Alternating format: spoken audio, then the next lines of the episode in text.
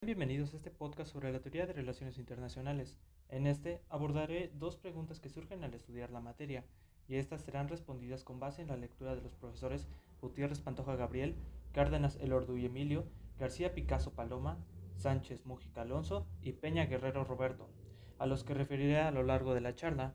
Comenzamos y no antes aclarar que a lo largo del podcast al decir relaciones internacionales me referiré al objeto material y cuando mencione RI me referiré a la disciplina.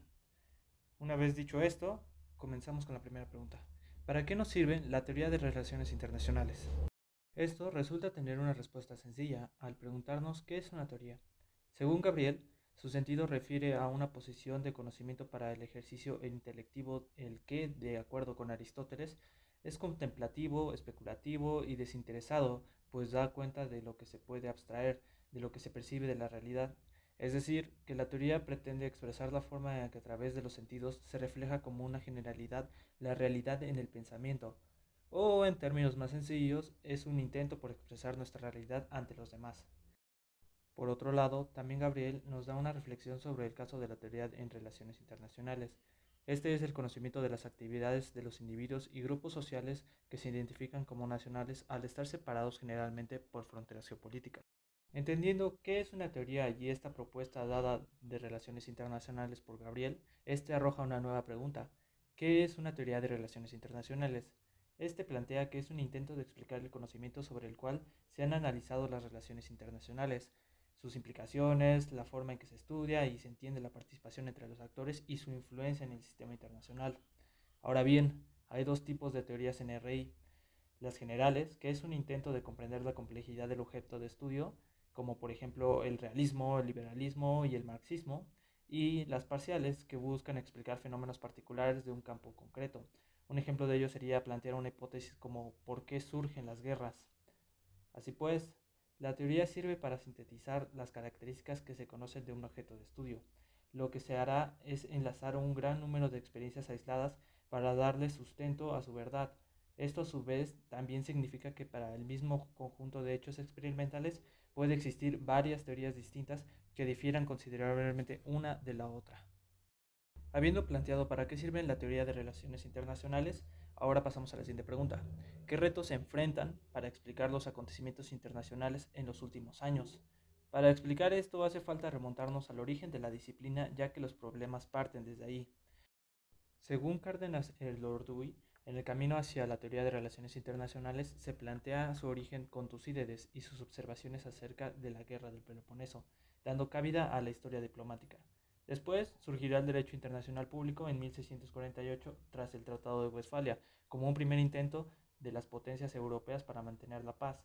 Tras la Primera Guerra Mundial surge la disciplina de RI en 1919, en el marco del derecho internacional.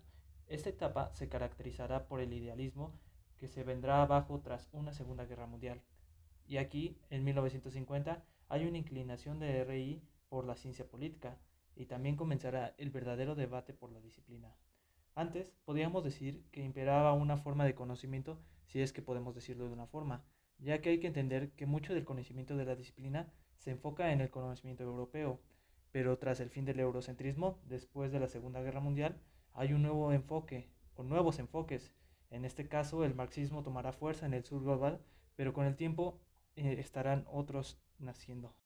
Dicho lo anterior, sirve para reflexionar que las relaciones internacionales son tan antiguas como las relaciones entre tribus, pero su evolución ha sido tal que han creado organismos como la ONU que sirven de intermediarios para la cooperación entre sí. Aquí es necesario hacer varios paréntesis. Fue primeramente plasmado con la historia diplomática y posteriormente con el derecho internacional, las cuales resultarán obsoletas al ser incapaces de explicar los acontecimientos del sistema internacional. Ocurre un acercamiento hacia la ciencia política que le dará un nuevo enfoque este nuevo enfoque servirá para lo que Peña Guerrero define como falacia de disciplina generalista. Este explica que RI recurre y adquiere conocimiento que se cultiva en otras ciencias en las que destaca historia, derecho y ciencia política por su cercanía, por lo dicho anteriormente, sin obtener un conocimiento propio. Aquí Peña menciona que no se debe olvidar o confundir con la interdisciplinaridad. El punto anterior se liga con la siguiente falacia de Peña, carecer de un método propio. Esta idea parte del debate positivista a mediados del siglo XX, en donde García Picasso explica que el debate se puede resumir en tres factores, con la teoría referencial del significado, la cual expresa que el lenguaje científico debe aspirar al menos a ser inequívoco a fin de que lo que se pueda decir sea comprobable. El segundo factor es que éste debe ser producido con un arreglo a ciertas regularidades constatables. Y por último, este debe tener proposiciones que enuncian leyes de las que derivar otras como reglas y métodos.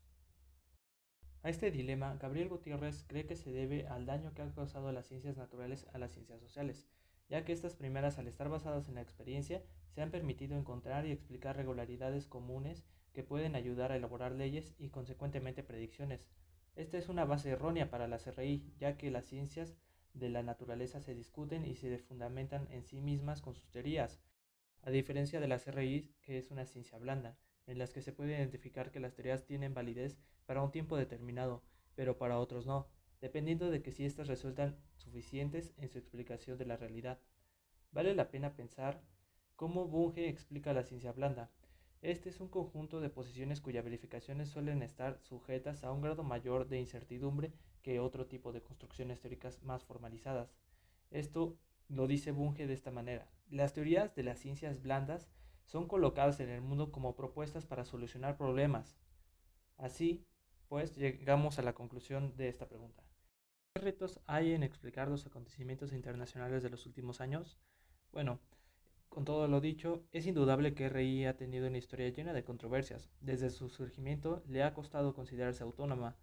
En resumen, encontramos una disciplina que nace sin un método tal cual, en un mundo con poca fe en su funcionalidad, en donde ya hay otras materias que intentan explicar los acontecimientos que le competen a esta, provocando que a su vez eh, sea un sistema homoestático, es decir, que se ve en la necesidad de estar en constante dinamismo en cuanto a sus conceptos, por otro lado, también se ha visto en la necesidad de compartir métodos con otras materias por su dinamismo al completarse fácilmente con otras. Dicho dinamismo también se debe a la diversidad en el pensamiento surgido tras el fin del eurocentrismo entre los actores, y también por el simple hecho de que la teoría que maneja una nación puede ser completamente diferente al enfoque manejado por otro. Por tanto, hay un choque de pensamiento e ideas opuestas de cómo se percibe un actor al otro. Habiendo respondido las preguntas enfocadas acerca de la teoría de relaciones internacionales, no me queda más que despedir este podcast y agradecer su atención.